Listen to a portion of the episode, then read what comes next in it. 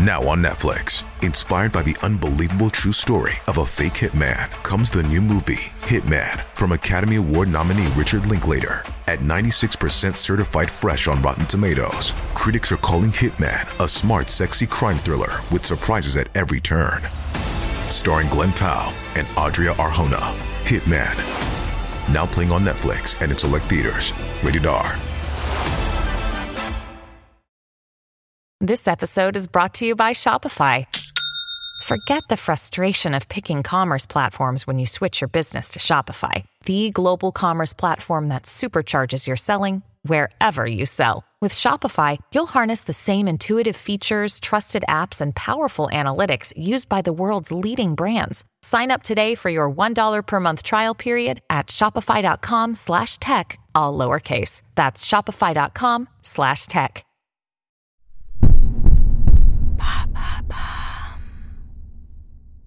L'affaire Troadec, épisode 1.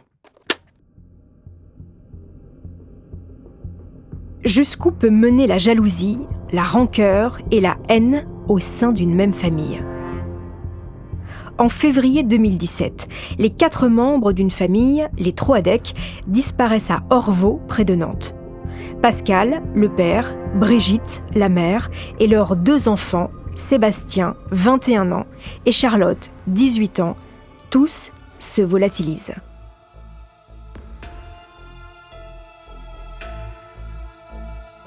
En réalité, ils ont été massacrés par Hubert Kawissin, le beau-frère de Brigitte et Pascal. Bienvenue dans Homicide, je suis Caroline Nogueras.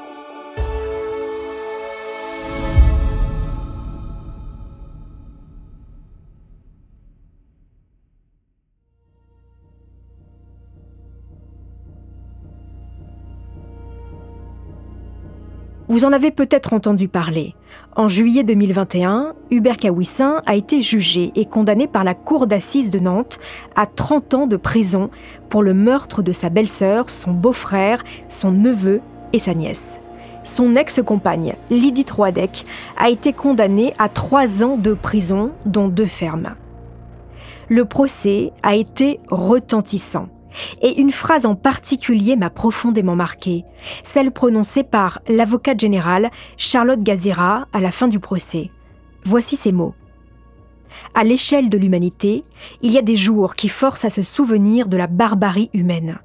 Un homme ordinaire peut passer outre son humanité. Une phrase qui, je trouve, résume à elle seule le cœur de ce fait divers terrible. L'issue de cette histoire n'est donc pas une énigme, mais le mécanisme pour en arriver à tuer toute sa famille reste un mystère.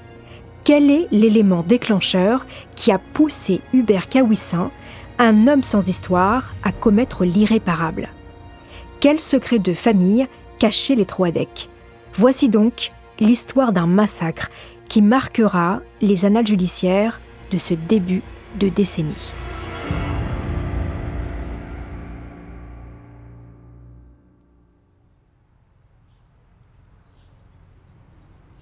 Jeudi 23 février 2017, dans un petit village du Finistère.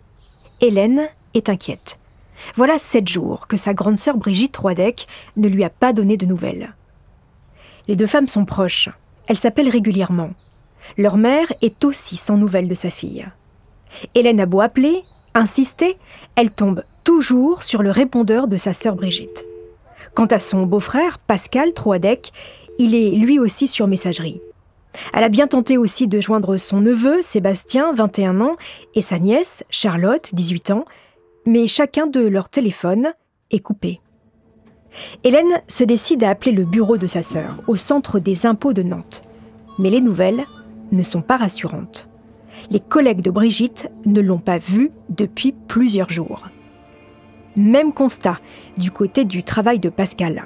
Son patron est sans nouvelles de lui depuis quatre jours et il est très inquiet.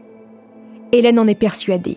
Il est arrivé quelque chose de grave à sa sœur et à sa famille. Sans plus attendre, elle appelle la gendarmerie qui se charge d'appeler la police municipale d'Orvaux, la petite ville où vivent les Troadec, près de Nantes. La police municipale alerte à son tour la sûreté départementale. Une famille qui disparaît dans la région, les policiers n'aiment pas ça. Ça leur rappelle de très mauvais souvenirs. Six ans plus tôt, toute une famille a été retrouvée morte dans les sous-sols de sa maison, excepté le père, un certain Xavier Dupont de Ligonnès, volatilisé et jamais retrouvé.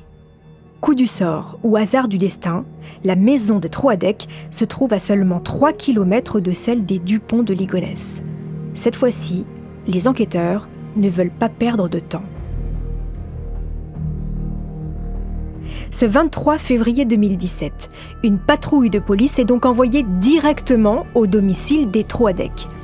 Ils habitent à un pavillon à Orvaux, donc, une commune de 25 000 habitants, près de Nantes. C'est une petite cité dortoir où l'activité en journée est bien calme. La plupart des habitants travaillent à Nantes. La maison des Troadec est une bâtisse blanche toute simple, avec un petit jardin, dans un lotissement, tout ce qu'il y a de plus classique. En arrivant, les policiers constatent que deux voitures sont garées devant la maison, celle de Brigitte et de Pascal. Ils sonnent à plusieurs reprises, mais personne ne leur répond. Alors, comme le veut la procédure, ils vont chercher un voisin comme témoin et se faufilent dans le jardin à l'arrière de la maison. Les voilà ensuite au sous-sol, dans la buanderie. Dans le tambour de la machine à laver, il y a du linge encore humide. Il ne fait pas chaud à l'intérieur, à peine 8 degrés. Le chauffage a été coupé. Étonnant pour un mois de février. Tout est calme. Dans la cuisine, rien n'est rangé. Un peu de vaisselle traîne dans l'évier, le frigo est plein, mais les denrées sont périmées. Une scène de la vie totalement figée. Autre constatation, il y a des chargeurs de téléphone un peu partout branchés sur les prises électriques, mais aucun téléphone. À l'étage, dans la chambre du fils, des vêtements traînent au sol. Des CD, DVD s'amoncellent sur une étagère. Mais ce qui étonne les policiers, c'est le portable de Sébastien au pied du lit, avec des traces qui ressemblent bien à du sang séché.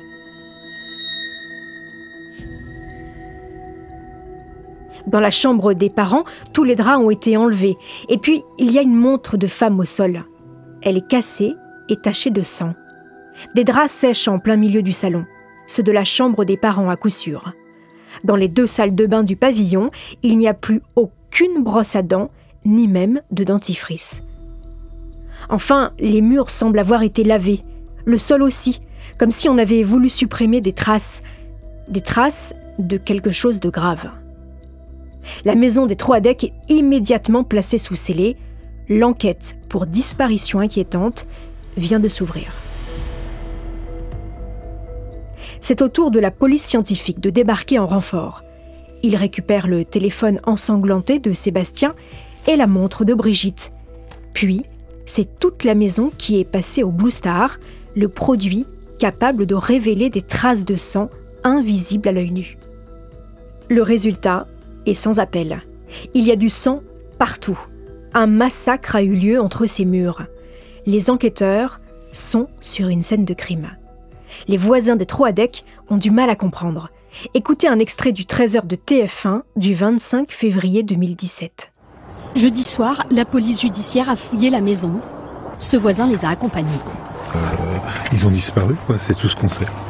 C'est tout ce qu'on sait et on a juste été appelé au milieu de la nuit, enfin pas au milieu de la nuit, mais il y a deux jours pour euh, assister la police pour euh, la visite de la maison, pour leur perquisition. À l'intérieur, la police trouve des traces de sang dans une pièce et sur un téléphone portable. Ce couple n'en revient pas. Ils croisent régulièrement ses voisins dans leur jardin. Une famille apparemment sans histoire. Ah oui, la dame qui est dans son linge, le monsieur qui s'occupe de son barbecue. Oui, il est souvent assis. Il est souvent assis dehors là, en train de lire ou un truc comme ça. Que s'est-il passé dans le pavillon des Troadec, au beau milieu de ce quartier si tranquille?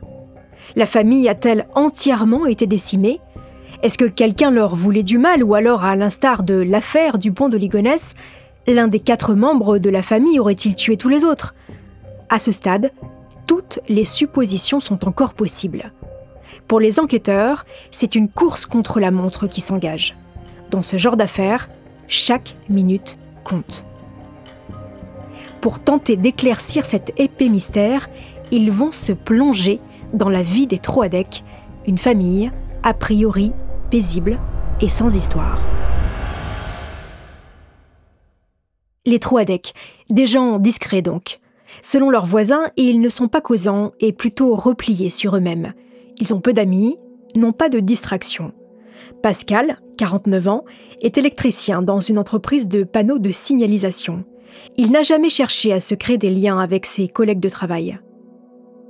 Il est marié à Brigitte depuis 30 ans. Elle travaille au centre des impôts de Nantes. C'est elle qui tient la maison et qui prend toutes les décisions pour la famille. Les voisins entendent souvent le couple se disputer. Mais selon la famille de Brigitte, c'est au contraire un couple qui s'entend bien. Brigitte est une femme charmante.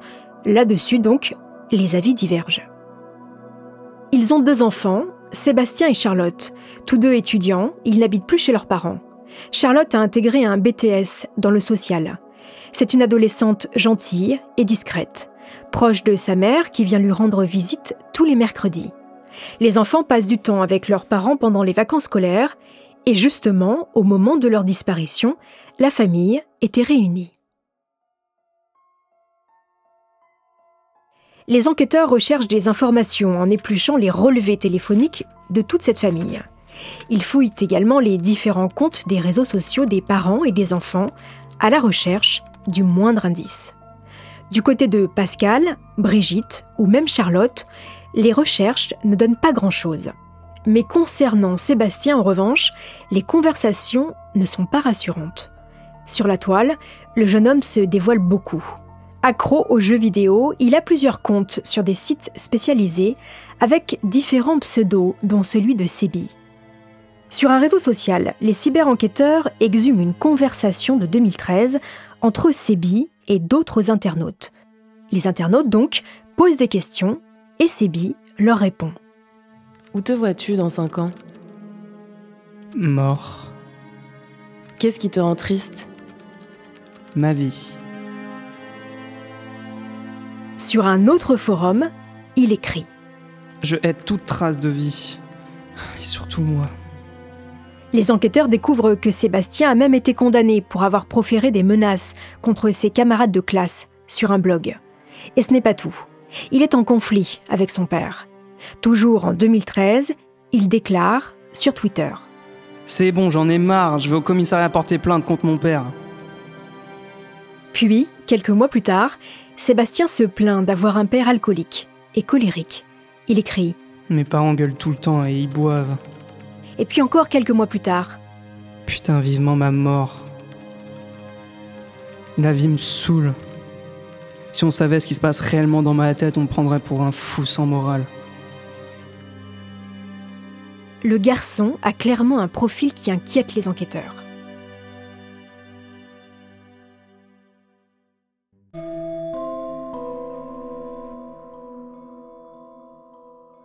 La nuit du 16 au 17 février 2017, Sébastien est le dernier de sa famille à s'être connecté sur Internet via son téléphone portable jusqu'à 3h15 du matin. C'est la dernière fois qu'il se connecte sur les réseaux sociaux. L'affaire du pont de Ligonnès aurait-elle inspiré le jeune homme? Sébastien aurait-il tué sur un coup de folie toute sa famille? Car contrairement aux voitures de Pascal et Brigitte, la sienne a disparu. La presse s'empare immédiatement de cette information et fait du jeune homme un possible suspect. Voici un extrait du journal télévisé de France 3 National le 27 février 2017. Depuis maintenant 11 jours, aucun signe de vie de la famille Troidec. Et plus l'enquête progresse, plus la police semble privilégier la thèse du drame familial. Elle s'intéresse notamment au profil du fils aîné Sébastien, un étudiant de 21 ans à la personnalité trouble. Sa relation conflictuelle avec son père Pascal Troidec, dépressif, intrigue aussi les enquêteurs. Dans ses tweets datant de 2013, Sébastien décrit leur dispute. Sauf que toutes ces déclarations sur le net datent d'il y a 4 ans. A l'inverse, les amis de BTS en informatique de Sébastien dressent un tout autre portrait du jeune homme, loin, très loin du profil d'un tueur. Comme le raconte Tristan, l'un de ses amis étudiants qui témoigne toujours dans le journal télévisé de France 3. Euh, je sais pas, il s'amusait énormément en tout cas avec nous, à ce qu'il laissait paraître en tout cas. Il n'en parlait pas du tout son passé. Il était un bon vivant donc, un fêtard, sociable avec tout le monde, et qui adore ses études. Sébastien semble en avoir fini avec ses démons, et il s'est apparemment réconcilié avec son père. Pendant ce temps, les analyses ADN prélevées dans la maison reviennent. C'est confirmé, le sang appartient aux quatre membres de la famille. Quatre jours après le signalement de la disparition des trois decks, une information judiciaire est ouverte contre X pour homicide volontaire, enlèvement et séquestration. L'enquête est confiée à deux magistrats de Nantes. Mais les enquêteurs sont totalement dans l'impasse, jusqu'à ce qu'un nouvel élément vienne relancer l'enquête.